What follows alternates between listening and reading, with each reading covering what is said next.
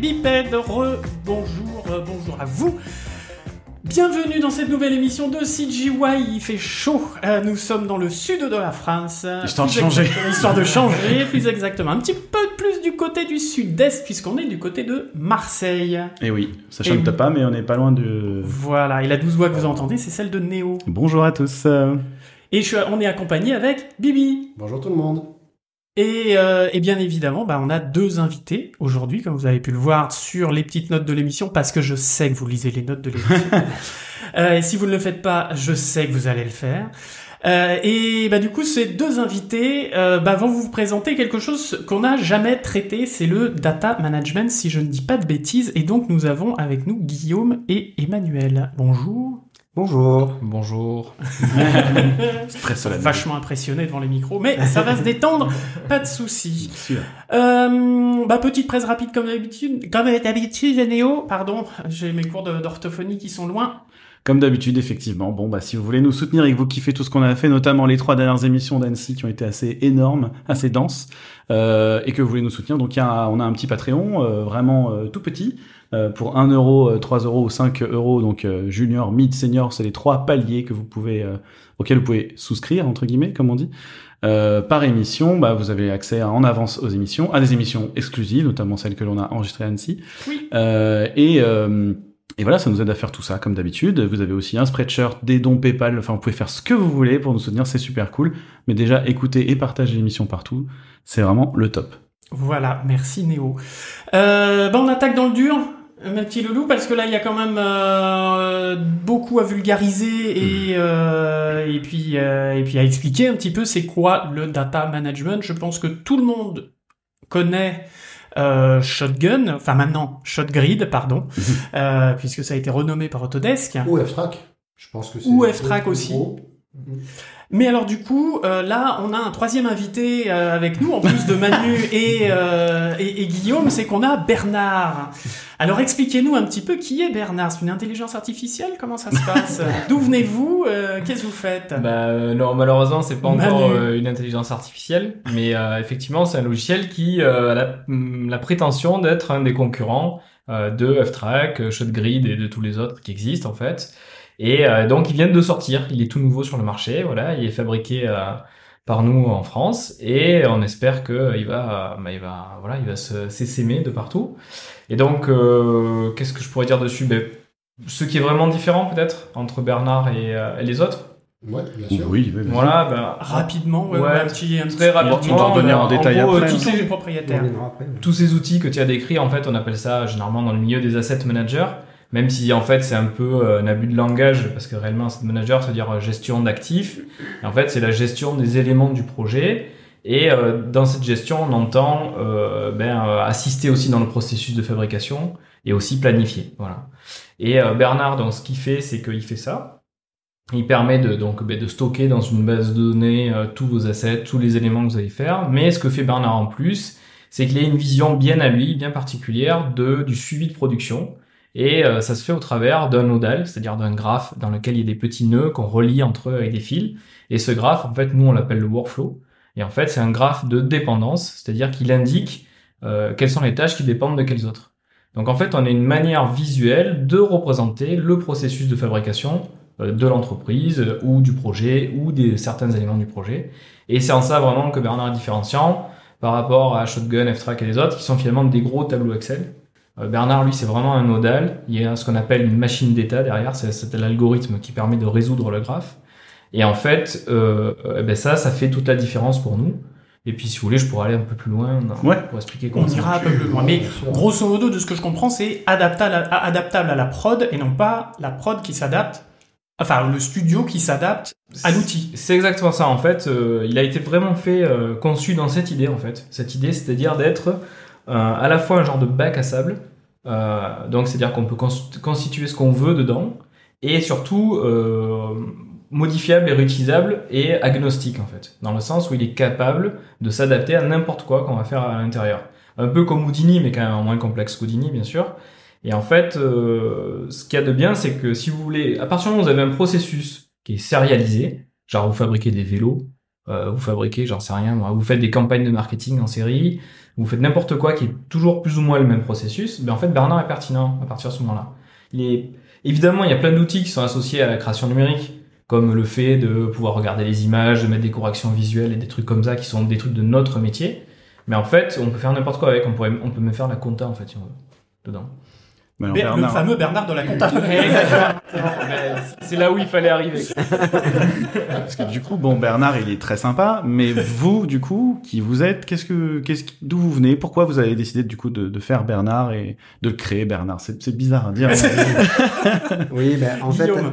à la base, on est, on est des amis. On se connaît depuis l'âge de 15 ans. On, a- on était à l'école ensemble. Et euh, quand on était jeunes, euh, du coup, on avait créé un, un groupe d'amis qui s'appelait Arts. C'est d'ailleurs le nom de notre société aujourd'hui. Et euh, dans ce groupe d'amis, on faisait déjà des courts-métrages, on s'amusait, on faisait du jeu vidéo, des trucs comme ça. Mais euh, on avait ce truc de vouloir faire des, des courts-métrages avec des effets spéciaux. On avait fait des films avec des crevettes, euh, des, trucs comme ça. On a fait pas mal de choses, hein. on avait fait des petits festivals, on n'a jamais gagné. Mais quand même, on, On pourra les retrouver sur YouTube Ouais. Non. Euh, Ok, donc vous les retrouvez dans les notes de l'émission. Donc, Voilà. continue, continue, Guillaume. Mais euh, donc du coup, tout est parti de là en fait. C'était, euh, on était vraiment un groupe soudé. On avait ce, ce- cet espoir de un jour peut travailler un peu tous ensemble. Et bon, le fait est que euh, moi j'ai commencé ma carrière dans, dans les effets, enfin dans l'animation, dans une société qui s'appelle Action Synthèse. Manu il travaillait déjà. Qui était Et- basé à Marseille, qui, d'ailleurs. qui était basé à Marseille. Et du coup, on a commencé à travailler ensemble dans une société donc pour faire le film Pollux, c'est mal enchanté. Ouais. C'était en 2000. Et euh, après, euh, moi, j'ai toujours eu cette idée en tête de faire euh, un projet avec mes amis, qu'on fasse vraiment notre société, qu'on recrée ce Arts qu'on avait fait quand on était petit.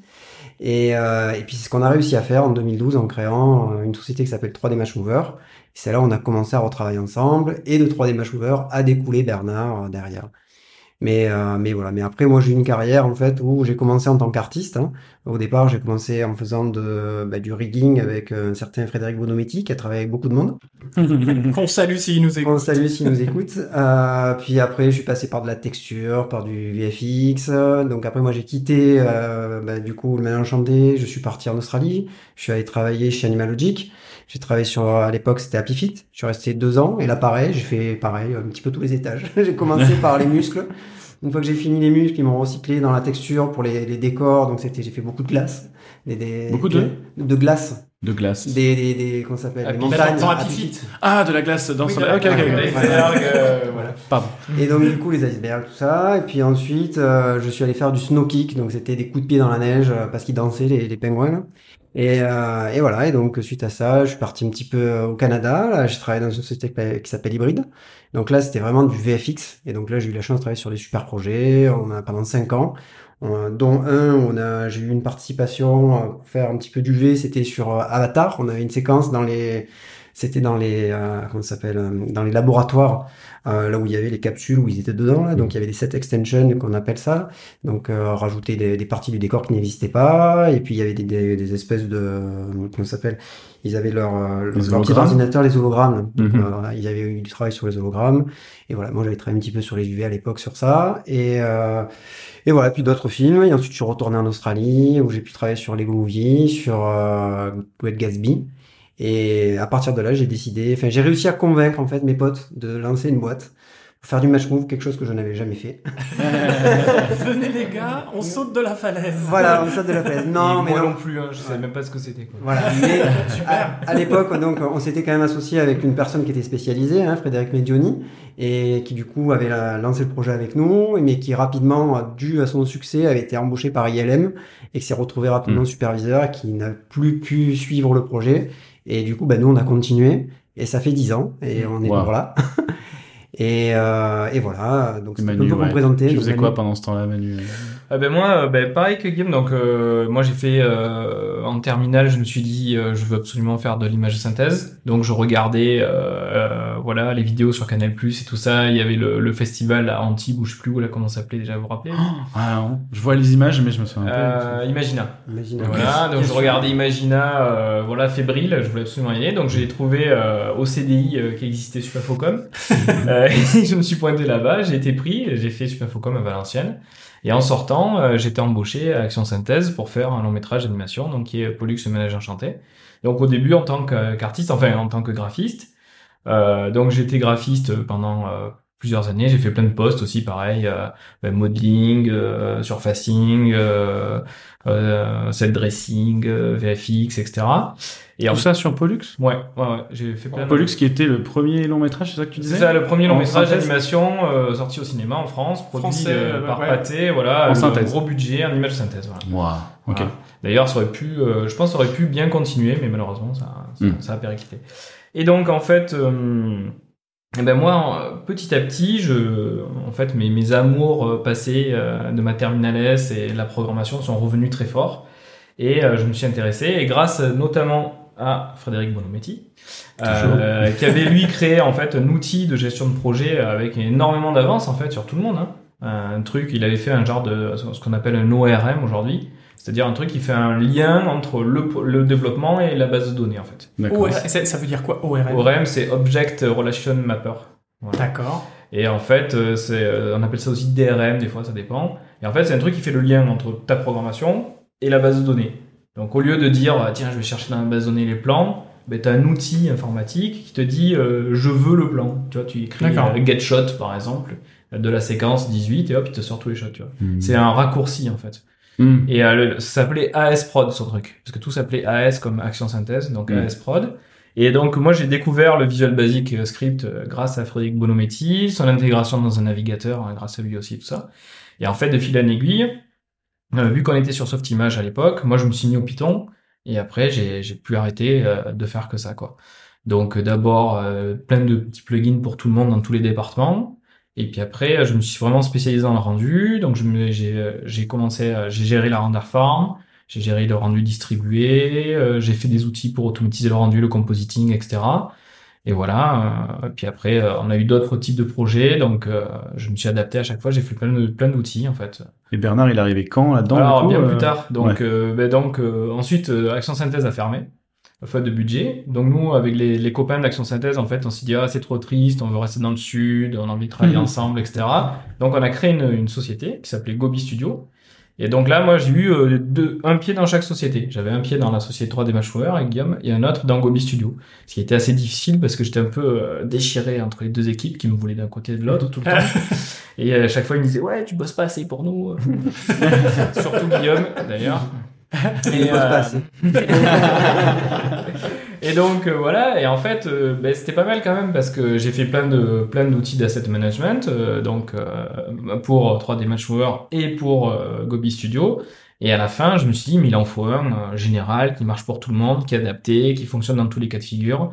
Et c'est là qu'est venue l'idée de Bernard. Donc on a commencé à le développer à Gobi Studio. Et finalement, Gobi Studio a fermé aussi. Et donc, euh, je me suis concentré sur 3D Matchmover. Et là, on l'a développé vraiment beaucoup dans 3D Matchmover.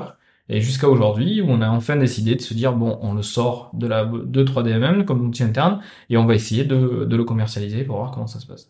Bah, Pour euh, résumer quand même pourquoi on l'a commercialisé, c'est parce que euh, 3D Match Mover, donc c'est une société de service qui fait du caméra tracking, objet tracking, body match move.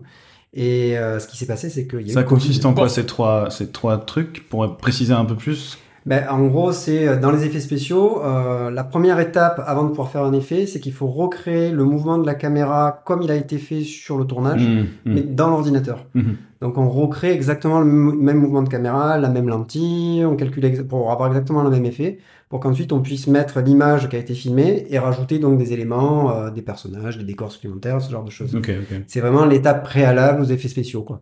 Donc, euh, vu que je l'ai pitché, en fait, ce qu'il faut, ce qu'il faut se dire, c'est que pour créer un effet spécial dans une image réelle, dans- qui a été filmée avec une caméra qui est en mouvement, pour donner l'impression vraisemblable, en fait, que l'objet fait partie de la prise de vue, Ouais. il faut que l'objet en image synthèse soit filmé avec une caméra qui a exactement les mêmes caractéristiques que celle qui a filmé les vraies images. La même lentille, la, même la, même lentille, le même mouvement dans le même espace, etc. Et du coup, après, quand on prend l'image de synthèse qui est filmée depuis cette caméra virtuelle qui est identique à la réelle et qu'on superpose les deux, on a l'impression que ça a été filmé du même point de vue et l'effet spécial est réaliste. Mhm. Donc c'est vraiment ça le match moving.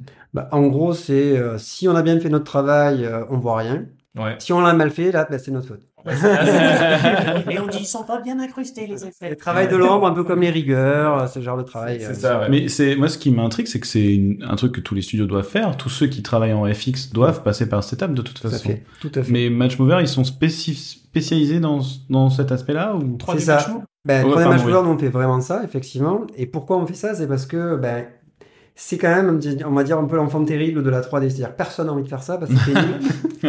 Et euh, le truc, c'est que nous, à l'époque, quand on avait créé la société en 2012, donc on avait fait le constat à l'époque avec Frédéric Medioni que euh, justement, on avait... euh, pour lui, c'était compliqué. Il était chef d'équipe du coup de tracking. Et il me disait à chaque fois, c'est toujours pareil. On m'envoie des gens qui sortent de l'école. Ils font un an avec moi. Et au bout d'un an, ils veulent partir en animation, ils veulent partir ailleurs. Et les a saoulés euh. voilà. Et du coup, je suis obligé à chaque fois de reformer des gens. C'est insupportable. Je n'ai jamais des gens seniors qui restent avec moi. Mhm.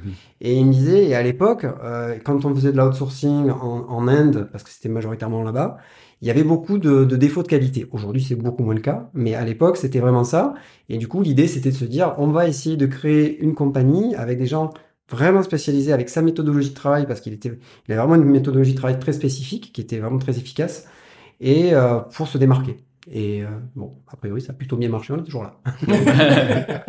Et pourquoi Bernard alors? Pourquoi ce nom? Alors pourquoi Bernard? Ben Parce que euh, on a toujours eu euh, un petit peu une admiration euh, envers ben, message à caractère informatif. hein. Donc Et l'émission de Canal Plus euh, qui faisait. Enfin, c'est ça. c'est c'était Canal. exactement ça, Voilà, c'était Canal+. ouais. Et où ils la cogip, euh, C'est ça, donc également. on s'était amusé à récupérer des vidéos des années euh, 80, 70.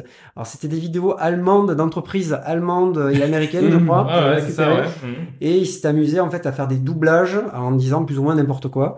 Et euh, mais c'est juste merveilleux. Je pense fortement à la choucroute aux fruits de mer par exemple. Regardez ça sur YouTube. mettra- voilà, sur ouais, YouTube. on mettra ça en lien. Et euh, du coup, ça nous a toujours inspiré. Et genre en 2003, on avait fait justement une soirée Cogip. Euh, et là, aujourd'hui, on a un flyer sur lequel j'ai récupéré les photos de l'époque où on a fait cette soirée et où on a utilisé sur notre flyer vrai. pour représenter Bernard. et, euh, et voilà. Et d'ailleurs, on va même faire une campagne publicitaire euh, basée justement sur des sketchs euh, ben, Dans. Voilà. Excellent. Et le nom Bernard, alors ça vient d'où? Ça... Bah, il vient de le dire. Ben alors en fait. Non, non, euh, mais je veux dire, enfin. euh, Ah, pour, pour ceux qui n'ont pas la ref, je veux dire. Oui, euh, oui, ben en fait, dans, dans Message à caractère informatif, donc, euh, il y a, euh, évidemment, c'est ringard, quoi. Le thème, euh, l'univers, c'est la ringardise, en fait, c'est ça. Et euh, surtout aussi se moquer, d'ailleurs, de certaines notions d'entreprise un peu idiotes, genre euh, le win à tout prix, ce genre de truc. Mm. Je sais pas si vous avez vu la dernière BD de Fab Caro, euh, avec, euh, avec, comment il s'appelle, le mec qui joue dans, euh, dans les films de Quentin Dupieux, là. Bon, c'est pas. Euh, euh, le- Oui. Bon, c'est dans cet état d'esprit, quoi, voilà. Et euh, donc, du coup, euh, il y avait tout le temps un personnage qui s'appelait Bernard. Enfin, il y avait deux manières récurrentes, un Bernard Laconta, un Bernard, quoi. Et, euh, et nous, avec Guillaume, ça nous faisait tellement délirer. Et vu qu'on s'appelait sans cesse au téléphone, parce qu'il faut savoir qu'on n'était pas au même endroit, Mm. pour travailler, lui, à Madrid, moi en France, etc., chaque fois, on, euh, même sur mon téléphone à l'époque, il y avait écrit Bernard. Quand il m'appelait, je décrochais, je disais allô Bernard, il me disait ça va, Bernard. en fait, on délirait le là-dessus. running gag. Mais euh, voilà, mais truc idiot quoi. On disait tout le temps Bernard, Bernard quoi. Et finalement, ben, un jour on s'est dit, mais comment on va l'appeler ce logiciel alors? Bah, dites donc. Et là, c'est tombé comme le une évidence. Et voilà, et on s'est dit, allez hop, Bernard. C'est parti. Merci Bernard. Euh, qui était aussi une émission des années 80 pour ceux qui, euh, voilà, qui connaissent. Ouais, ouais, ouais, ouais. ouais. Désolé, Roland Topor, merci. C'est de l'humour, vous pouvez pas comprendre. Alors, alors ma- maintenant qu'on a un petit peu défini Bernard, vos profils et tout ça, euh, alors en quoi ça consiste en vrai, de vrai, Bernard C'est quoi le, enfin, comment dire Comment comment est-ce que vous vous le définiriez Vous le définissez quand vous allez le vendre? Bah, c'est, euh, c'est déjà c'est un logiciel. Voilà. Déjà. Qu'on installe sur un ordinateur. Donc c'est pas Ouais. une page web. Mhm. C'est très, D'accord. c'est très différent. On a plein de raisons techniques, on pourra l'aborder, mais on a fait, on en a fait un logiciel. Et ce logiciel, c'est euh, un truc qui permet d'organiser sa production. Voilà. Permet de faire le suivi de sa production. Donc une production, c'est quoi? C'est des choses à faire, des gens qui les font, euh, une deadline, un budget, euh, des caractéristiques, des paramètres, des informations. Bernard, il regroupe tout ça en une espèce d'interface et il permet de gérer l'ensemble de ces éléments qui forment, moi, ce que j'appelle un projet, euh, en fait, en image de synthèse ou dans d'autres domaines. Et euh, par exemple, Bernard, il va, s'attaquer à l'environnement de la machine. Il est capable de lancer une application, de définir l'environnement de l'application. Bernard, il va s'occuper de, des fichiers. Il va pouvoir les nommer, les, euh, leur faire un versionning, définir leur nomenclature, les synchroniser entre différents sites. Il va s'occuper des personnes, leur planning, leur affectation. Il va s'occuper des assets, leur état, où est-ce qu'ils en sont. Il va faire les métriques, il va nous dire où est-ce qu'on en est, qu'est-ce qu'on a réussi, etc., où est-ce qu'on a échoué. Enfin voilà, donc il va s'occuper de d'avoir en fait de mettre ensemble de voilà, c'est un genre de chef d'orchestre du studio euh, qui permet de gérer plusieurs productions en même temps. Euh, voilà. D'ailleurs, c'est un de nos arguments sur la plaquette. On a dit en anglais euh, studio centric, Razers and project centric, parce qu'effectivement, Bernard, l'idée c'est vraiment qu'on mette tout ce qui est dans le studio finalement dedans, pas que un projet en fait. Mhm. Parce que on peut affecter des ressources d'un projet à un autre, on peut avoir plusieurs sites de production. Tout ça, Bernard le, le gère nativement en fait. J'ai l'impression qu'il y a une, une double euh, une double interface en fait parce que tu as quand même effectivement parce que depuis tout à l'heure on a beaucoup parlé de shotgun F-Track tout ça qui est la Mhm. partie vraiment prod Ouais, en tant que telle mais il y a aussi en fait ce que tu expliquais tout à l'heure avec les nodales et tout ça c'est ça. la partie asset et comment la chaîne se construit, comment les dépendances entre euh, voilà le modeling, le rig, l'année, machin, Mhm. etc. Qu'est-ce qui part d'où, comment ça rentre dans quoi, à qui. euh, C'est ça. Il y a les deux en même temps en fait. C'est exactement ça. En fait, c'est vraiment ça qui est important parce que, en réalité, je donne aussi euh, souvent ce- cet argument quelque part pour, pour dire en quoi il est différenciant par rapport aux autres solutions. C'est que dans Bernard, d'un côté, on arrive, on a ce nodal qui est quelque part une explication de comment on produit. Donc, c'est-à-dire que souvent, quand on arrive dans une entreprise, et moi, ça m'est arrivé un million de fois, sauf quand il y a eu Frédéric Bonometti, parce qu'il- tenait, euh, lui, des documents à jour de process. C'était lui, Bernard. C'est euh, personne d'autre qui a fait ça dans ma vie. Et en général, quand je me suis pointé en production, euh, c'était bon, ben euh, ouais, on va t'expliquer. euh, va voir Michel, euh, il lui sait faire cette partie. Ah, t'as pas les plugins? Ah, Ben comment ça se fait que t'as pas les plugins? Ben attends, je sais pas pourquoi t'as pas les plugins. Il est où ton ordinateur? Enfin, plein de questions comme Mhm. ça qui arrivent à tous les gens qui rentrent en prod en fait. En fait, Bernard, déjà, il résout ça. Parce qu'il y a un graphe qui montre où t'es, qui t'es toi, ce que tu dois faire, qu'est-ce qu'on attend de toi, tes instructions. Donc déjà, Bernard, il décrit visuellement le process pour tout le monde. Donc, Donc- il met d'entrée de jeu tout le monde d'accord. Il n'y a pas de euh, je suis pas à jour. Ah, euh, comment ça, t'as pas fait ton export euh, EXR euh, en LWA derrière Comment ça se fait? Eh ben, En fait, si, dans Bernard, obligatoirement, tu l'as fait. T'es passé par le nodal et euh, donc t'as suivi le process qu'on a indiqué. Donc si je comprends bien, pardon, je t'interromps. Imaginons une situation. Il y a euh, un nouveau euh, un nouveau rigueur qui arrive dans l'équipe. Mhm. On lui assigne une machine et euh, on lui dit bah voilà tu seras et et on, on dit à Bernard ok il y a euh, Jean-Michel qui arrive qui est un nouveau rigueur Mhm. et euh, qui, il a cette machine là et donc Bernard lui va mettre euh, le DCC qu'il faut, euh, enfin le, le, Alors, le euh, Maya qu'il faut. Il avec pourrait, alors, il pourrait faire ça, mais alors, Ouais. il va pas t'installer les softs à ta place. Ça. C'est plutôt le rôle des IT et tout, et même Ouais. d'installer Bernard d'ailleurs. Mais ce que va faire Bernard, c'est qu'il va contrôler l'environnement de travail. Donc, par exemple, le mec, il va recevoir par mail son login, il va s'installer sur sa machine, il va se loguer à Bernard, et là, il va aller dans sa vue My Task, et il verra ce qu'il a à faire. Quand il cliquera sur sa tâche, il verra où est-ce qu'il est dans le, dans le workflow, donc où est sa tâche dans le process par rapport aux autres, qu'est-ce qu'il attend des autres, qu'est-ce qu'il va livrer? Il va avoir aussi ses instructions qui vont lui permettre de le guider. Et donc, il va, et aussi, quand il va double-cliquer sur ouvrir sa scène ou je sais pas quoi, euh, Bernard va contrôler ça aussi. Il va S'il a besoin d'un plugin, s'il a besoin de quoi que ce soit, euh, Alors, c'est euh, pas Bernard automatique, le gère hein. ou pas Alors oui, voilà, oui. c'est ça. Bernard le gère, mais il faut que toi, tu, tu le configures, quoi. Hmm. D'accord, bien sûr, faut qu'il soit configuré à la Voilà, base. il Ah oui, bien sûr. Euh, bien sûr, comme la nomenclature, par exemple. C'est comme la nomenclature, par exemple. Bernard va gérer la nomenclature de tes fichiers de versionning, mais tu dois définir via une expression euh, quelle est la nomenclature que tu attends. Mais ça, tu le définis en amont. C'est En, ça. en pré-prod, tu sais que tu vas avoir besoin de tel et tel plugin, de tel versionning, enfin ça, de tel. exactement. euh, Mais l'avantage de Bernard, justement, par rapport à ça, ça me permet justement de rebondir à ce que tu dis. Donc, tu vois, une fois que tu as ce workflow euh, qui est donc la description du process visuel que la personne va utiliser, en fait, si tu as besoin, par exemple, de rajouter une étape, tu peux le faire en cours de prod, tu vois. Et c'est actif pour tout le monde, tu vois, ça va fonctionner. C'est-à-dire qu'imaginons derrière le modeling, tu passais, euh, je sais pas, moi, aux UV, mhm. direct. Et puis finalement, en cours de prod, je sais pas, c'est la mouise, tous les modelings sont pourris. Et là, tu dis, bon, il faut absolument qu'on fasse mettre une validation de modeling avant les UV, parce que les mecs, ils refont cinq fois les UV, ça sert à rien. Hmm. Et ben là, tu vas dans ton workflow de tes assets de, que, sur lesquels il y a du modeling, donc pas les shots évidemment. Et là, tu vas introduire un node entre modeling et euh, la validation, par exemple. Euh, entre modeling et UV, Et UV, pardon, tu vas mettre une, un note de validation du modeling. Et là, du coup, automatiquement, euh, tous, les, euh, tous, les, tous les assets vont être affectés par ça. Et tous les gens qui avaient fini leur modeling, d'un coup, ils se retrouvent avec une validation qu'ils n'avaient pas avant. Hmm. Tu vois, t'as t'as rien besoin de spécifier. Automatiquement, tu as changé ton process. Mais en fait, tout le monde est obligé de le suivre et tout le monde est au courant instantanément. Oui, ça, ce se passe pas sur juste euh, une communication d'un mail ça, entre voilà. une personne et une autre. C'est dans ton process. Et en fait, quand toi, tu dois envoyer ton, ton taf, euh, t'as pas le choix que de passer par là. C'est ça. Et les gens affectés le savent. C'est-à-dire que le gars qui a fini son modeling, il va dire juste modeling done. Le fichier est exporté, euh, tout le process que tu auras mis en place dans Bernard. Mais le gars qui doit valider aussi, d'un coup, dans sa liste de tâches, il voit tous les modelings à valider, ce qu'il n'avait pas avant. C'est nouveau, mais il a maintenant. Et juste pour rebondir sur ce que tu disais sur la pré-prod, ce que Bernard permet justement, c'est que tout ce paramétrage que tu vas faire, euh, tu peux générer des templates. C'est-à-dire qu'une fois que tu as paramétré pour un projet, par exemple d'animation, derrière ça, tu te crées un template de, ce que, de ton travail. Et donc toute la gestion de la nomenclature, comme c'est des expressions, ça va prendre par exemple le nom du projet, le nom de la séquence, le nom du shot, et ça va te générer un nom. Et donc ça, ça va être générique. Et donc ça va te permettre vraiment euh, de d'avoir euh, ben, ton projet déjà setupé pour la prochaine fois. Après, tu peux le faire évoluer, faire d'autres templates évidemment.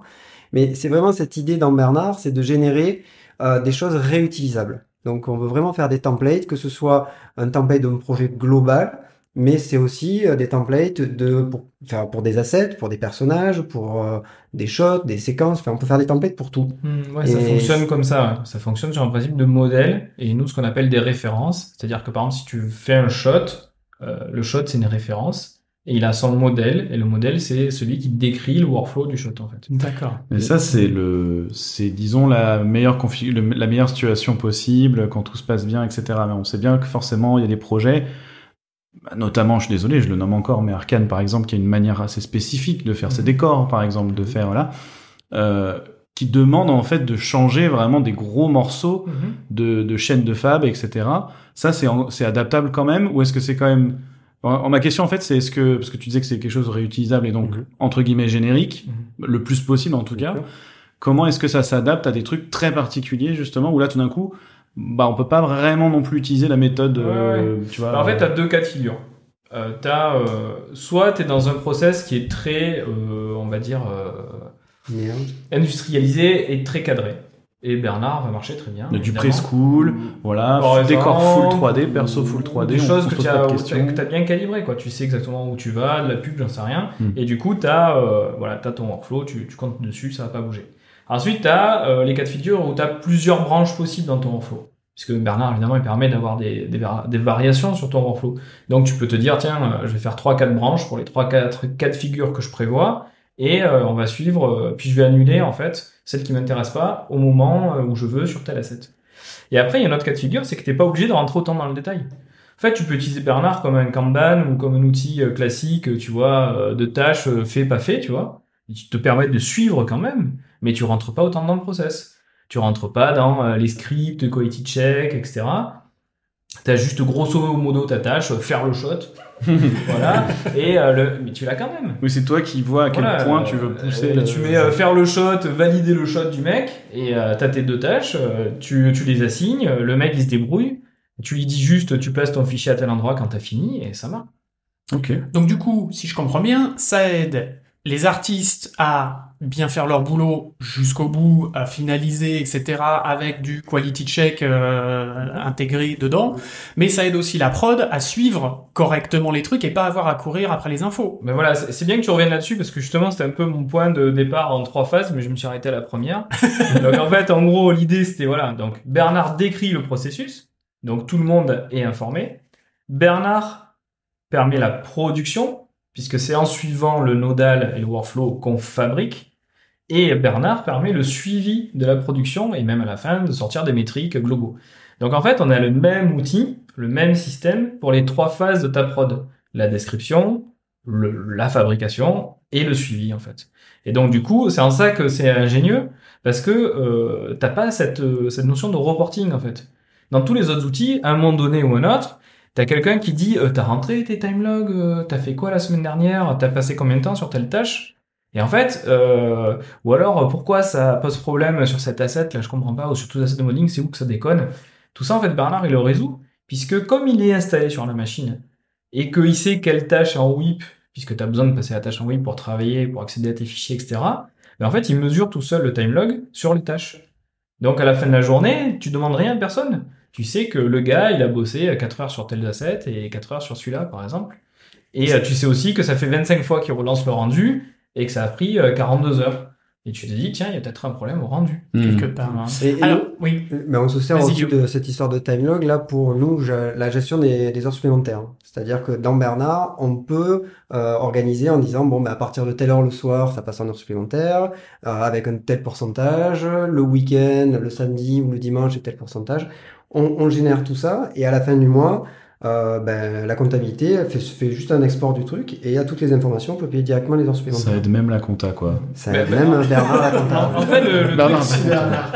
Le- mais c'est ça, mais le truc qu'il faut voir, c'est que en fait, nous, euh, au départ, c'était un outil en interne chez 3D Matchmover. 3D Matchmover, comme vous le savez, c'est une société d'outsourcing, donc qui était en compétition avec les Indiens et les Chinois, et donc nous, on l'a fait en Tunisie.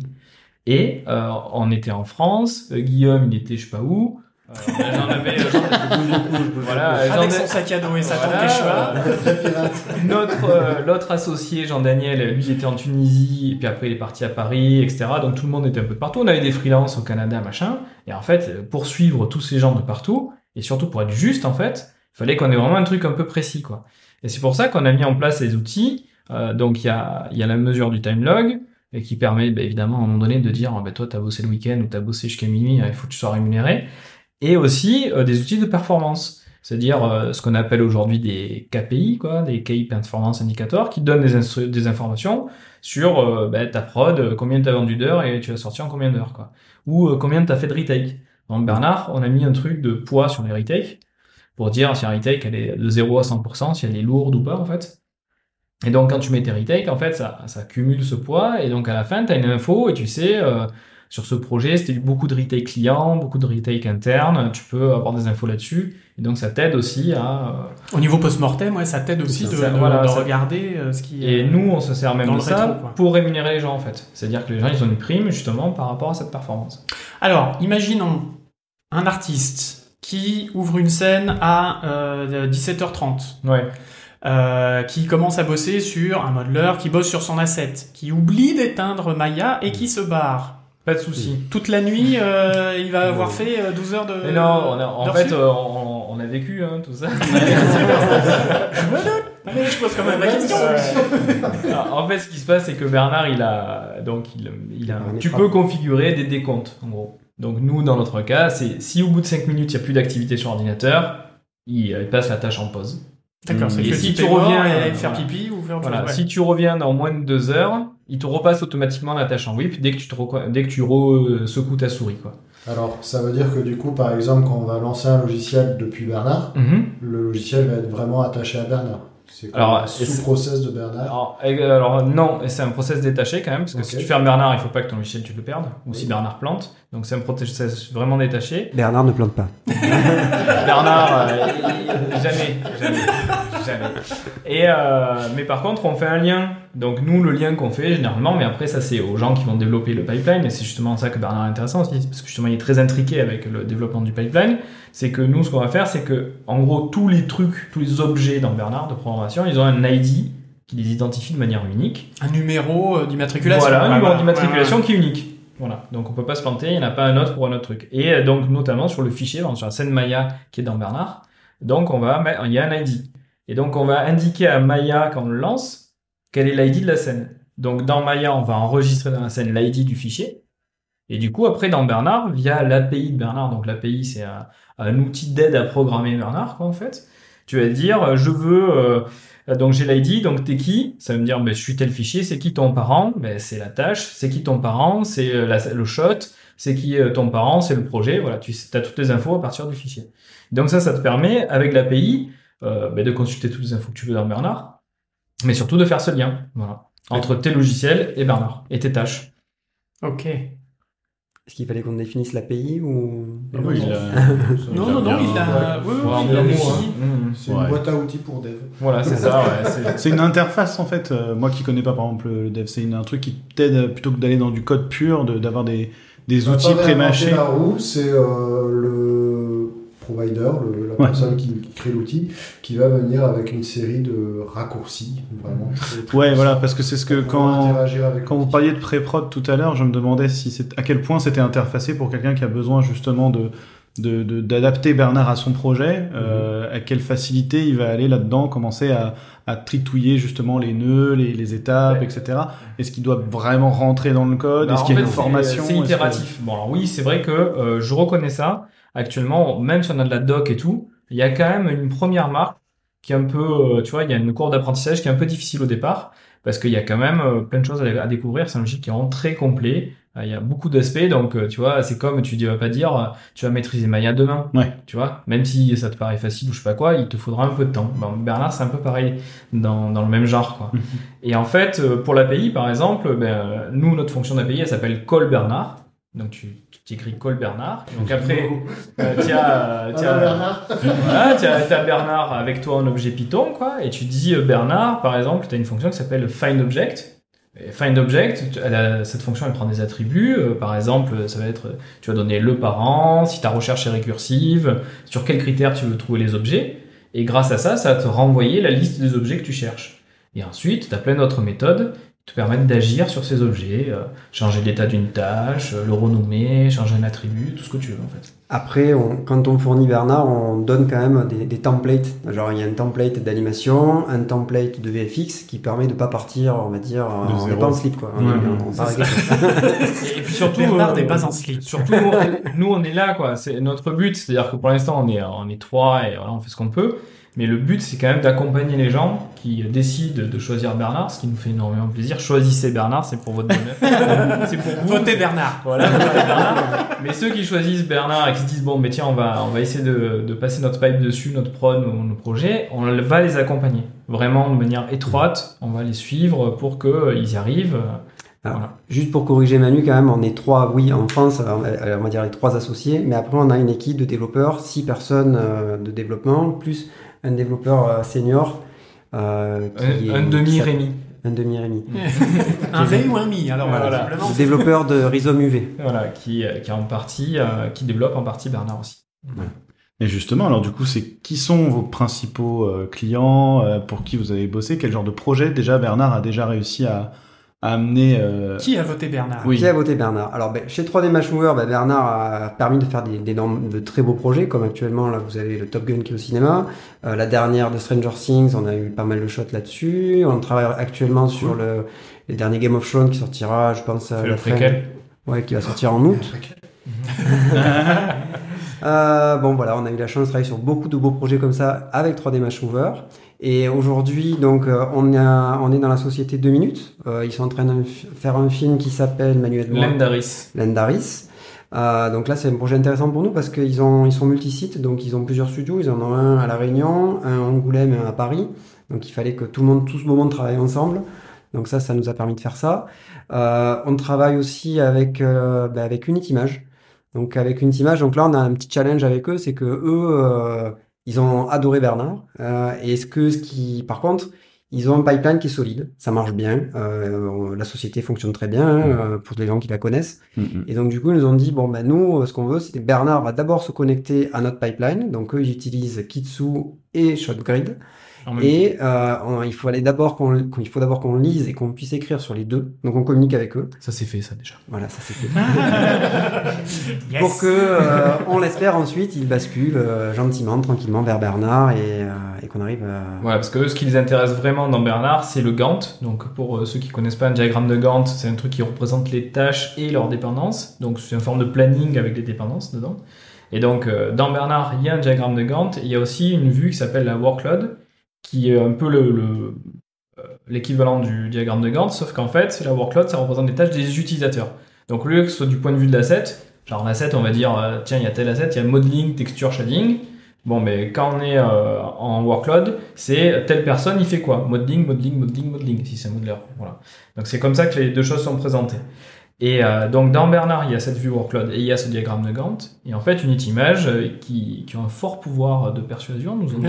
euh, mais attendez les mecs, euh, votre workload, elle est bien, mais nous on veut ça, ça, ça et ça. Et on a dit, mais oui, bien sûr. Et donc là, maintenant, on est en train de, voilà, de, de suer 100 et haut pour sortir le truc. Parce qu'on dit toujours oui, bien sûr. Mais ce qui est, Mais ce qui- ça- ça- du, du coup, ça fait évoluer les, les, les retours utilisateurs font, font évoluer. Ah, carrément, là, on ouais. retape tout là. ouais. Et puis la, la chance qu'on a, c'est que bah, du coup, là chez Unity Image, euh, bah, l'un des, des associés qui s'appelle Léon Bérel, euh, quelqu'un qui est lui aussi depuis fort longtemps dans l'industrie, nous fait des retours et, euh, et ce qu'il fait, c'est qu'en plus, euh, ces demandes, il essaie de faire des demandes génériques. C'est-à-dire qu'il il essaie de penser quand il nous fait faire, nous demande des, des, des devs particuliers, euh, qu'est-ce qui va marcher partout pour nous éviter de faire quelque chose vraiment de spécifique pour eux. Euh, et puis même nous, c'est un peu notre devise, c'est-à-dire qu'on est, on est prêt à aider les gens à faire des choses qui les intéressent, mais il faut évidemment que ce soit quelque chose qui puisse être utilisé par tout le monde. Mhm. Et donc on va avoir une belle nouvelle version normalement euh, mi-juillet, fin juillet, un truc comme ça. Voilà, après sinon il y a Le Truc aussi, qui est une boîte qui est spécialisée dans les visualisations de montres. Donc ils sont eux basés en Suisse. C'est le nom de la, de, de la société. Ouais, le truc. le truc, ouais. Le truc. Ils sont en Suisse et ils font vachement de montres, genre Tagger, Rolex, ce genre de trucs. Ils font des vidéos spécialement pour ces gens-là. Donc c'est un peu un métier de niche, mais ils font beaucoup d'images de synthèse. Et euh, donc pareil, ils passent sur Bernard. Et après il y a aussi une boîte japonaise qui s'appelle Megalis, peut-être que vous connaissez. Oui, Euh, euh, parce qu'ils ont travaillé sur Oni, il me semble. Exactement. C'est là où a travaillé. Oni, qui, qui va bientôt sortir sur Netflix. D'ailleurs, on travaille aussi avec eux, avec 3D Matchmover, et on travaille aussi avec eux, puisque là, ils, ont, ils sont en train d'implémenter Bernard. Et là, ils l'utilisent d'une manière très différente de tous les autres, en fait. Ils l'utilisent un peu comme un genre de gestionnaire de script, quoi. C'est-à-dire qu'ils font, euh, il n'y a pas tellement d'assignation et tout. Ils l'utilisent vraiment que pour balancer du script à gogo, quoi. Mais bon, ils vont basculer normalement cet été justement sur des, Ouais. la gestion de On ça. voilà. Mais pour l'instant, ils sont pareil, ils sont vraiment restés sur ce, une utilisation très, euh, comme un outil d'automatisation exclusivement. Voilà. D'accord, intéressant ça d'ailleurs. euh, C'était c'est une question qui qui travaille un peu depuis tout à l'heure. Côté, euh, on est sur un studio manager, Mhm. mais est-ce que Bernard sert aussi à tout ce qui est tech? Pour s'organiser dans le travail? Euh, Ben ouais, euh, moi par exemple, les tickets de développement, je, ils sont dans Bernard. Quoi. Ils sont dans Bernard. Il n'y a pas de toi, c'est directement intégré là-dedans. Ouais, ouais, en fait, j'ai, en, en fait, en gros, non, c'est pas vrai, pas vrai à 100%. Pour être totalement juste, j'utilise Jira, Ouais. donc parce que c'est un outil euh, qui permet euh, de, euh, qui a, qui a intégré toutes les techniques de développement, donc les sprints, toutes les choses. En fait, si vous êtes un peu au courant de ces trucs-là, de quoi. tickets, de Méthode agile ouais, et tout. ouais. Mhm. Donc ça, c'est euh, dans Jira, c'est quand même assez intéressant. Et en fait, dans Bernard, j'ai mon planning en fait, parce que dans Jira, pour planifier et avoir une Gantt, euh, ben, dans- il faut, on a envie de se pendre en fait. et donc, très fort. du coup, euh, j'ai mis, euh, j'ai mis tous mes tickets dans Bernard, et puis j'ai créé une petite action, parce que dans Bernard, il existe des actions. Donc, des actions, c'est quelque chose qu'on peut appeler contextuellement sur un objet de Bernard. Et euh, quand je clique sur mon action sur un objet de Bernard, ça m'ouvre Jira. Donc, j'ai le lien entre les deux euh, assez facilement, parce que je veux garder Jira pour avoir... euh, bah, Jira, c'est quand même bien parce que il y a beaucoup de trucs textuels dedans, quoi. On peut copier du code, etc. Donc, pour des développeurs, c'est vachement pratique. Et donc, je, je garde quand même Jira là-dessus. Et puis aussi pour faire euh, la revue de code, c'est connecté à GitLab. Euh, donc euh, voilà, il y a tous ces aspects-là qui sont eux ne sont pas implémentés dans Bernard. Bernard n'a pas de connexion à GitLab par exemple. D'accord, mais potentiellement, ça peut en tout cas déclencher des actions dans GitLab, c'est ça? Pas déclencher des actions. C'est dans Bernard que je me suis mis une action pour euh, me faciliter le, le lien avec euh, Jira. D'accord. Et en fait, euh, dans Bernard, j'ai mon planning surtout. C'est-à-dire Ouais, que dans le matin, avec mes développeurs, j'ouvre Bernard, on regarde le planning, où vous en êtes, et puis je leur mets les étapes. C'est-à-dire euh, spec, code, revue de code, test, euh, test unitaire, euh, écriture de la doc, tu vois, tout ça c'est écrit. Puis euh, et moi je dois valider à chaque étape, et donc on voit ce qu'ils font. Et ça, effectivement, dans Jira, t'as un, un peu un truc de workflow, mais c'est tout naze hein, en comparaison. Quoi. et euh, donc du coup, tu, là, ça te permet vraiment, tu vois, tu peux dire à ton gars, euh, ben voilà, t'as fini ton code, euh, maintenant il faut faire les tests unitaires, je t'attends sur les tests unitaires sur tel ticket. voilà, Mhm. Et puis tu peux planifier, tu peux dire, bon, mais en fait, tes specs, elles doivent faire 20, 10, 30, 40%, ton code, il doit faire 20, 10, 30% de, du temps de travail, tes tests unitaires aussi.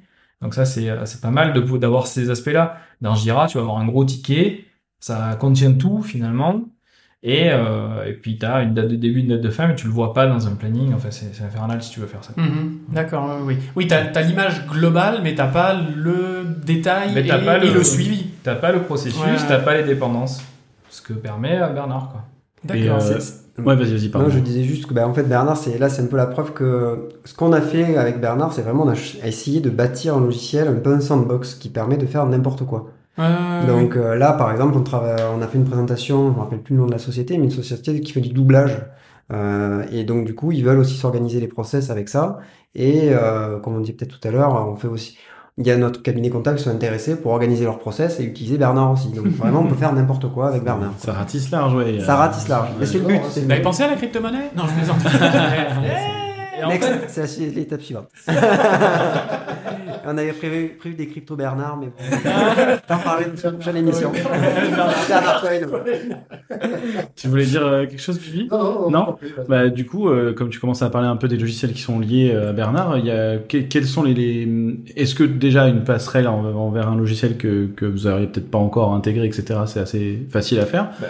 Et quels est les logiciels de manière globo, globale? Euh, déjà que, que on sait voilà demain euh, si j'ai Bernard je peux bosser avec Maya Hervé euh, je sais pas euh, mm. alors on n'a pas beaucoup d'intégration pour l'instant parce qu'en fait finalement on a fait que des trucs qui nous servent à nous mm-hmm. donc on a une intégration avec 3D Equalizer avec Maya euh, Nuke. Nuke aussi voilà okay. et en fait il faudrait qu'on en fasse plus mais c'est vrai que je me suis pas du tout concentré là-dessus. Mmh. Et deux minutes, par exemple, a fait un pont avec Unreal. Ouais. Donc là, eux sont capables de générer, euh, créer leur scène Unreal, faire des, des rendus euh, automatiques et tout ça géré par Bernard. Quoi. Ok. Et euh, pareil, je pense qu'ils sont en train aussi de faire leur pont avec Blender, non C'est eux c'est Non, euh, Blender, c'est le truc. C'est le truc. Donc en fait, oui, euh, tu peux faire un pont vers n'importe quel logiciel qui te permet de programmer avec. Hein. Donc tous les grands logiciels de la 3D, évidemment, et même de la 2D, je pense, pour la plupart, on peut faire ça. Mais euh, c'est vrai que nous, euh, là, là-dessus, on a, on a un peu de retard. Mhm. C'est vrai que nos concurrents, ils ont tous des plugins euh, pour plein de logiciels. Nous, ça manque. Après, l'API permet quand même de faire ça assez rapidement et facilement. Si toi, tu es développeur, tu sais le faire. Oui, parce que.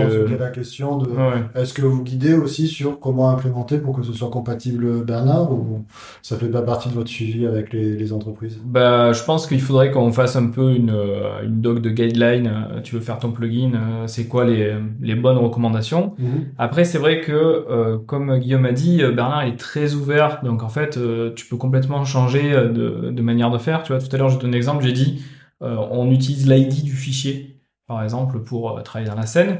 Mais en fait, il y a des gens qui ont peut-être d'autres process ou d'autres manières de faire, ou peut-être qu'ils mergent plein de fichiers dans une scène ou je sais pas quoi. Et peut-être que euh, leur lien, ça va pas être l'ID du fichier, ça va être l'ID d'autre chose. Et donc, en fait, euh, je pense qu'il y a, il y a, chacun peut faire comme il veut, quoi. Mais Mhm. c'est vrai qu'on devrait faire un truc un peu qui est le standard, on va dire, qui va pas dépayser tout le monde. ap- Après, nous, ce qu'on fait, c'est qu'on fait de l'accompagnement. C'est-à-dire qu'on sait que justement, comme c'est un peu euh, un virage, pas à 180 degrés, mais on accompagne les gens euh, dans la, le, le fait de bâtir ce workflow. Parce que souvent, c'est ça, les gens, ils, ils savent à peu près comment ils travaillent, mais quand on commence à le mettre sur le papier, ça commence à être compliqué. Et c'est là, nous, on les accompagne au départ. euh, Pour la transition. euh, transition. La bascule. Bernardesque. Bah, euh, c'est vrai que ça, c'est vraiment une phase qui est super intéressante parce qu'on l'a fait plein de fois, parce qu'on l'a fait à la fois avec les vrais clients, ceux qui sont impliqués, et aussi avec des démos. Et en fait, les gens, le jour où on fait la démo, on leur dit bon, ben allez, on fait le workflow. Alors, comment tu bosses? Euh, C'est quoi ta première étape? Et là, euh, plein de questions qui arrivent. euh, et Il y a la chargée de prod qui intervient. Il y a un tel qui dit ça, machin. Et en fait, et en fait, on se rend compte que déjà, ça leur permet de formaliser leur process. Mhm. Rien que le fait d'avoir Bernard et d'avoir cet outil qui permet de designer le truc, ils commencent à formaliser, ils se rendent compte en fait. Mhm. En fait, on se rend compte qu'ils l'ont jamais mis sur le papier. Mhm. Ils l'ont toujours en tête, ils savent comment ils bossent évidemment, puisqu'ils produisent, ils gagnent leur vie, ils savent ce qu'ils font. Mais en fait, ils l'ont jamais formalisé. Et Bernard, justement, va leur imposer de formaliser le process et euh, de décrire euh, comment ils fabriquent. Et finalement de le mettre à plat et de voir De où est-ce que ça, où est-ce que ça, Et où est-ce que ça coince dans les euh, rouages, quoi. Puis des fois, ils vont se poser des questions. Par exemple, tu vois, il y a le- une question qui revient tout le temps, et d'ailleurs, ça va peut-être être un nouveau feature de Bernard, c'est que les gens, euh, ils se posent la question de la parallélisation. C'est-à-dire que tu as les gens qui sont, euh, qui sont prêts à bosser euh, itérativement, quand ça c'est fini, je commence ça. Mais il y a des gens qui disent, ah non, mais en fait, même si c'est pas fini, je m'en fous, je veux commencer le reste parce que j'ai pas le temps. Et donc là, du coup, tu commences à faire des tâches en parallèle, tu vois.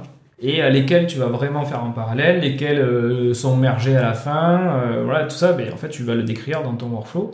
Et c'est très intéressant en fait. On se rend compte qu'en général, les clients, euh, ils apprécient faire ça. Au départ, ils sont un petit peu surpris, puis rapidement, ils se prennent au jeu, et là, ils commencent à, tout le monde commence à intervenir. Et toute, la, toute la subtilité, je trouve, de ça, parce que moi, ça me fait penser à un truc que j'ai eu à MacGuff qui s'appelle 1K. Je sais pas si vous avez déjà eu l'occasion de mettre l'œil sur ce truc. Ouais, j'avais entendu parler. Qui était un asset manager hein, de là-bas, donc c'est vraiment pareil, des nœuds avec des fils, et mm. tu sais, euh, voilà, de quel département ça vient et où est-ce que ça va, etc. Très interfacé et tout. Et le truc subtil, je trouve, c'est de de rendre ça agréable aussi euh, pour l'utilisateur parce que c'est très vite très dense. En fait, forcément, comme tu dis, euh, tout le monde. En fait, justement, quand tu poses la question, tu te rends compte qu'il y a 12 000 branches en même temps euh, qui viennent de partout et quand, notamment pour les animateurs, mais pas que, mais pas que, mais pas que. Il y a beaucoup de départements qui se rendent pas compte en fait de tout ce qui rentre dans leur fichier, tout ce qui doit en sortir et comment et tout. Et, et et c'est vrai que ça peut être un peu, euh, comment on dit, euh, overwhelming, je sais pas ouais, français. Ça, ouais. Ça fait peur. Ouais, voilà. Et c'est vrai que c'est pas forcément évident de. Donc c'est cool si c'est les gens s'y prennent au jeu, c'est que ça les. En fait, ce que tu dis, c'est que souvent euh, dans ce genre d'outils, ça a été ce qu'on appelle des data, des data flows.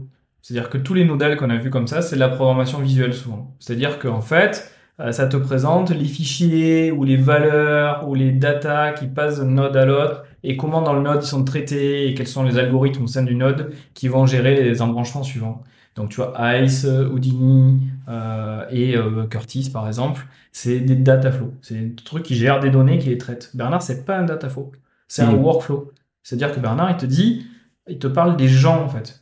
Il hmm. parle de qui fait quoi et qui fait quoi après, tu vois, et qui a fait quoi avant. Et les data, elles sont en dessous, cachées. Et les data, elles sont cachées, en fait, finalement. C'est le travail du pipeline qui est connecté à Bernard, bien sûr, mais finalement, elles sont pas représentées, tu vois. Euh, tu as tes fichiers, etc. Euh, tu accèdes via l'API, tu accèdes dans Bernard, tu les vois, euh, tu as tes versions, tu as tes thumbnails et tout. Mais en fait, euh, ça va pas, tu vas pas passer beaucoup de temps là-dessus, finalement, puisque ce que tu fais, c'est surtout de dire qui travaille avec qui, qui attend quoi, quel moment, qui dépend de quoi, qui valide, tu vois. Et alors, de l'autre côté, est-ce que vous avez eu en contrepartie des, est-ce que vous avez eu des retours comme quoi les gens finalement euh, ne savaient pas vraiment techniquement ce qu'ils livraient? Parce que je sais que c'était aussi le problème. Enfin, c'était pour ça que là-bas, en tout cas, ils avaient vraiment envie de pousser ce côté très technique. C'était que les gens sache mieux ce qui vraiment il livre quoi. Est-ce que c'est un MB, est-ce que c'est un cache, est-ce que c'est un ABC Ça, tu, ça tu l'as en fait dans Bernard, c'est-à-dire que tu as, ce liste de tous ces fichiers, des caches que tu exportes, machin. Logiquement, ça doit être visible dans ton workflow si tu as des, des, nodes de script qui s'occupent de ça. Et en fait, euh, c'est euh, aussi une amélioration qu'on prévoit dans cette année, c'est-à-dire de pouvoir faire figurer au sein du workflow euh, les embranchements, enfin les liens qui sont sur des fichiers. Pour l'instant, on ne le fait pas figurer parce qu'on on, s'était dit que bah, ça va faire spaghetti. Mhm. Ouais, c'était le piège, hein, c'était le truc. Voilà, euh, et on nous a convaincu que s'il fallait le faire. Donc, on va y avoir un affichage, mais qui sera pas obligatoire. En fait, de base, ce sera pas affiché. Mhm. Mais si tu le souhaites, tu pourras rajouter un layer de plus finalement dans le nodal. Et ce layer te montrera euh, les fichiers qui sortent de tel endroit, en quelle version, et ils sont utilisés par qui à quel autre endroit. Pour que tu, tu aies ce gestion-là visuelle aussi des fichiers. Mais pour l'instant, euh, ça c'est euh, on va dire, euh, implicite. Voilà. Mhm. D'accord. Alors, si je comprends bien, Bernard permet de s'affranchir d'un logiciel comme ShotGrid et en plus de lui mettre une dose d'humain, enfin de gestion humain, humaine, enfin de, de, main d'œuvre euh, en plus. Ben, clairement en fait, parce que pour moi, tu vois, dans, dans Shotgun, il y a des grosses limitations. Par exemple, dans Shotgun, euh, les gens, ce qu'ils font, euh, c'est qu'ils vont, euh, ils vont créer des états, tu vois, quand ils vont avoir une difficulté à, à, décrire un processus qui devient de plus en plus complexe. Donc, par exemple, au début, tu as ton état, c'est whip, ready, done, tu vois. Hmm. Voilà. Et puis, un jour, tu te dis, bon, en fait, j'ai besoin de savoir quand le shot, il est en attente de validation du réel. Donc là, tu rajoutes un nouvel état, waiting for validation réelle, au, au futur, tu vois. Oui. Mmh. et puis après, tu vas dire euh, bon, bah, en fait, c'est bon. Euh, là, il en, là, il est transféré euh, sur le FTP. Donc, copié de tout SFTP, tu vois. là, ça, c'est au passé. Il a été copié, tu vois c'est pas l'état présent. Et donc petit à petit, tu te retrouves avec plein d'états, 10, 15, 20, 30. J'ai vu euh, par exemple chez Unity Image, euh, il, y en avait, euh, il y en avait 45 au final de données d'état. Tu vois, mais qui n'utilisent plus, tu vois, il y en a des vieux, machin. C'était la même à il y en avait aussi. Et, en fait, c'est la même partout. Garde des trucs. Je l'ai vécu de partout. Et en fait, qu'est-ce qui se passe quand tu as plein d'états comme ça? Quelles conséquences ça a? Déjà, premièrement, tu sais pas lequel est avant, lequel autre. Tu connais pas leur ordre. Hmm. Et donc, si tu veux les gérer par script, ben, tu dois intégrer dans ton script l'intelligence, c'est-à-dire tu dois, ton script doit savoir quel est leur ordre. Si tu as un nouvel état qui apparaît, tes scripts marchent plus. À moins que tu les mettes tous à jour pour gérer ce nouvel état. Hmm. Et en plus, quand tu regardes ton état, au final, c'est pas clair puisque ta tâche, est-ce que c'est son état présent? Est-ce que c'est ce qui est attendu? Ou est-ce que c'est ce qui est passé et c'est fini? Et si c'est passé, qu'est-ce qui se passe après? Ouais, exactement. Mhm. Donc en fait, tu ne sais, tout ça, c'est pas réglé en fait par choix de grille, d'abstract et tout. Dans Bernard, tu as un nombre d'états qui est limité. Tu en as 6 et t'as pas le droit d'en créer d'autres. Donc chaque tâche, tu as ready, euh, c'est prêt, waiting, euh, ce, qui avait, euh, ce dont je dépends euh, n'est pas fait. Whip et pause, qui sont en fait les, euh, les euh, deux faces d'une même pièce. En fait, Euh, whip, c'est actuellement quand tu regardes à, cet instant T, quelqu'un bosse dessus. Pause, il y a quelqu'un qui a déjà commencé à bosser dessus, mais là, il en pause. Il est parti faire pipi. Voilà, il fait pipi, il dort, euh, ce que tu veux. Euh, done, c'est fini. Et aborted, c'est j'annule cette tâche, je veux plus la faire. Voilà. Ok. Et en fait, du coup, euh, tout fonctionne. Tous tes scripts fonctionnent tout le temps parce que les états sont connus, ils ont un ordre, on sait exactement ce qu'il en est. Et ils sont, c'est l'état présent. Ce que tu constates, c'est le présent de cette tâche.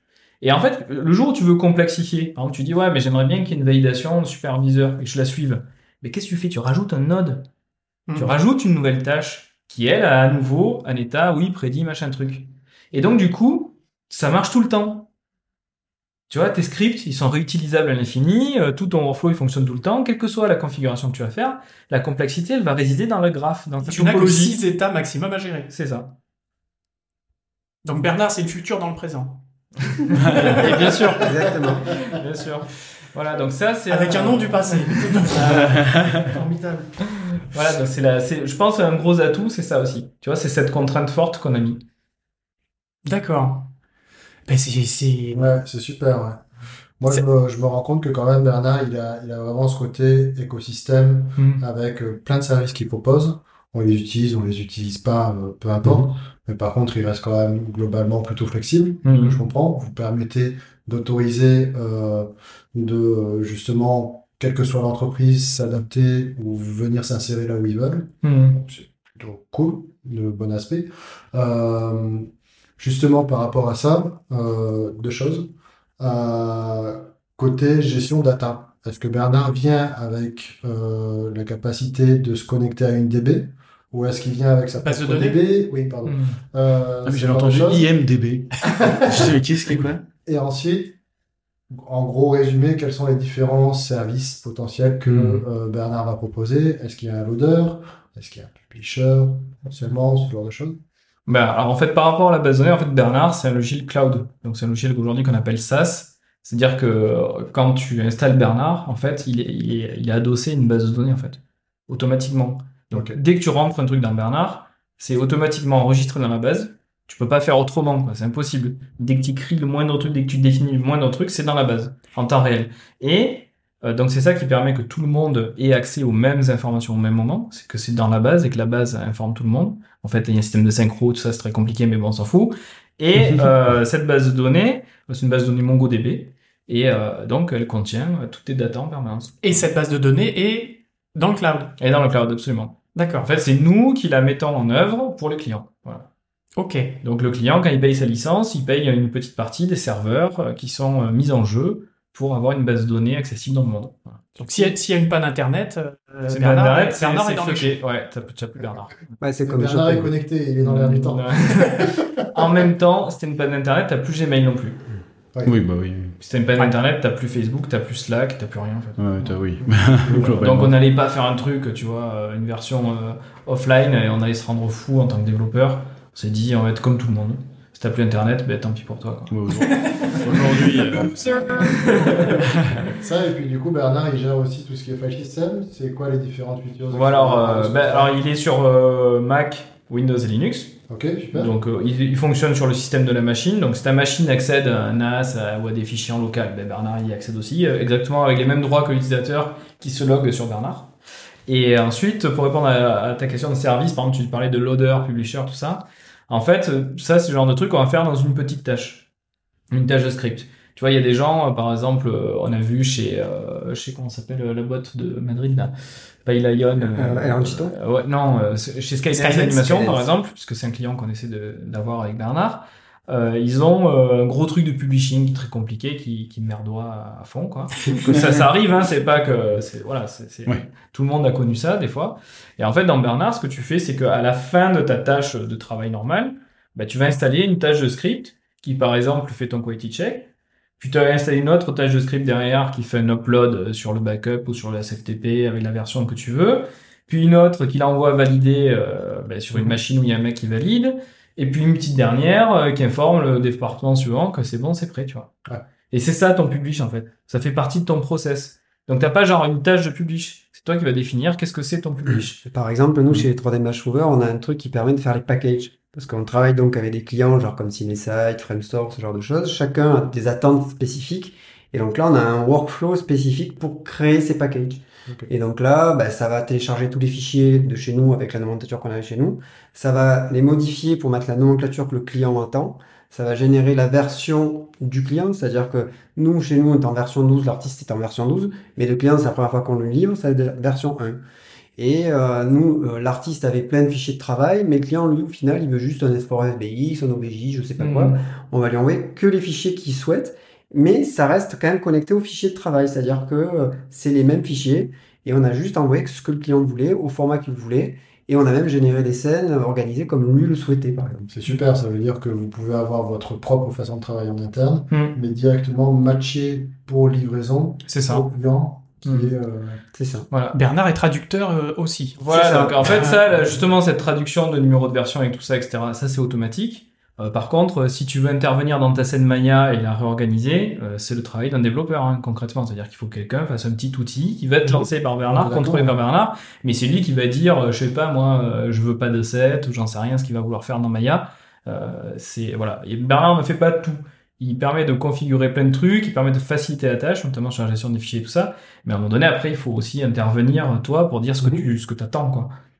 C'est un peu un chef d'orchestre, quoi. Il va Ouais, ça. t'aider à lancer des scripts, à, à gérer un peu toutes les applications, euh, mais effectivement, ces scripts-là, il va bien falloir les créer, quoi. Hmm, c'est un aiguilleur euh, Un aiguilleur. ultra, euh, ultra Après, on a, on a comme projet de faire comme un, comment ça s'appelle, un, un marketplace où euh, on pourrait mettre des scripts qui ont déjà été développés pour éviter à certaines personnes de, ben, de, de devoir le refaire parce que ça existe déjà et pourquoi pas même à des développeurs de pouvoir le vendre et Bah, effectivement, Surtout ça, pour des petites boîtes, ouais, qui, qui auraient peut-être Voilà. pas l'équipe pour le faire. Et, C'est ça. ouais. Ça, c'est une, une super idée. Moi, j'adorerais qu'on fasse ça. Euh, en fait, euh, bah, ce qu'on adorerait, c'est ça, quoi. C'est, je sais pas si vous avez déjà utilisé genre Eclipse ou des logiciels comme ça. Euh, en fait, dedans, tu peux charger des trucs, quoi. Des Mhm. plugins, tu vois, qui existent déjà. En fait, tu, tu navigues sur Internet, t'as plein de trucs, et tu dis, ah, bah, tiens, ce plugin m'intéresse. Et hop, tu l'installes dans ton Bernard, et après, tu en as, tu l'as à disposition. Et je pense que ça, c'est un truc qui vraiment, euh, faudrait exploser le logiciel parce que euh, ça permettrait les contributions de tous, quoi. Hmm. Super. Bah écoute, je pense qu'on est des belles perspectives. out of time pour euh, Ouais. Manu, je pense. Oui, puisque Manu doit à une réunion, euh, donc, euh, mais je pense qu'on a fait quand même pas mal le, Ouais, le- oui. le, tour ouais. de Bernard. tout à fait. Euh, bah en tout cas, c'est c'est- c'est chouette. Euh, Tout ça, c'est c'est- c'est très beau. encourageant. hein. Ouais, ouais, Merci. ouais. C'est très dense, c'est très. Merci beaucoup, ouais, c'est super. Ouais, Et en merci à plus, vous. Cocorico, c'est français. Avec Bernard, quoi. De toute façon, avec un nom pareil, Non, ça mais- pouvait pas être. euh, ne soyons pas plus cocorico que ça, mais, mais quand même, enfin, ce qui veut dire qu'il y a quand même des Non, choses c'est qui, cool. se, qui, se, qui se font, euh, qui se font en France et c'est bien. Ah, Après, euh, alternatives à il faut quand même tout. dire qu'il y a quand même, on a quand même une équipe de développeurs à Tunis aussi, qui Oui. et qui sont, franchement, il faut le reconnaître, géniaux. Voilà, ils font un super travail. C'est francophone. ouais. Voilà, c'est Oui, francophone, il y a des développeurs français. Méditerranéen. Mais Ouais. depuis un an, en fait, Mm. comme on s'en sortait pas financièrement, on a choisi en fait de faire, vu qu'on a une boîte déjà en Tunisie, Mm. on a fait appel à des développeurs tunisiens et on a pris une équipe de juniors parce qu'on n'avait pas de thunes évidemment. et en fait, euh, ben, ces juniors, ils sont juste mirifiques. Et euh, je le dis à tout le monde, les développeurs tunisiens sont merveilleux, ils font du super travail et, euh, et en plus c'est une trop bonne ambiance. Je me régale avec cette équipe. D'ailleurs, la semaine prochaine j'y vais. Euh, voilà, j'espère que je vais pas trop aller à la plage, je vais bosser quand même. Ouais, Mais euh, c'est ouais, ouais. vraiment cool quoi. Voilà. Ouais, vous avez pas pris à Stockholm quand même. Bon. bravo les gars. Non mais en tout cas bravo, bravo à vous. Euh, belle success story aussi. Et puis Ouais. on vous souhaite euh, du succès aussi. Mais Et puis, merci. euh, Merci. Et puis votez Bernard les gars. Votez, Voilà, votez, votez votez Bernard. Bernard. Ce sera le terme, ouais.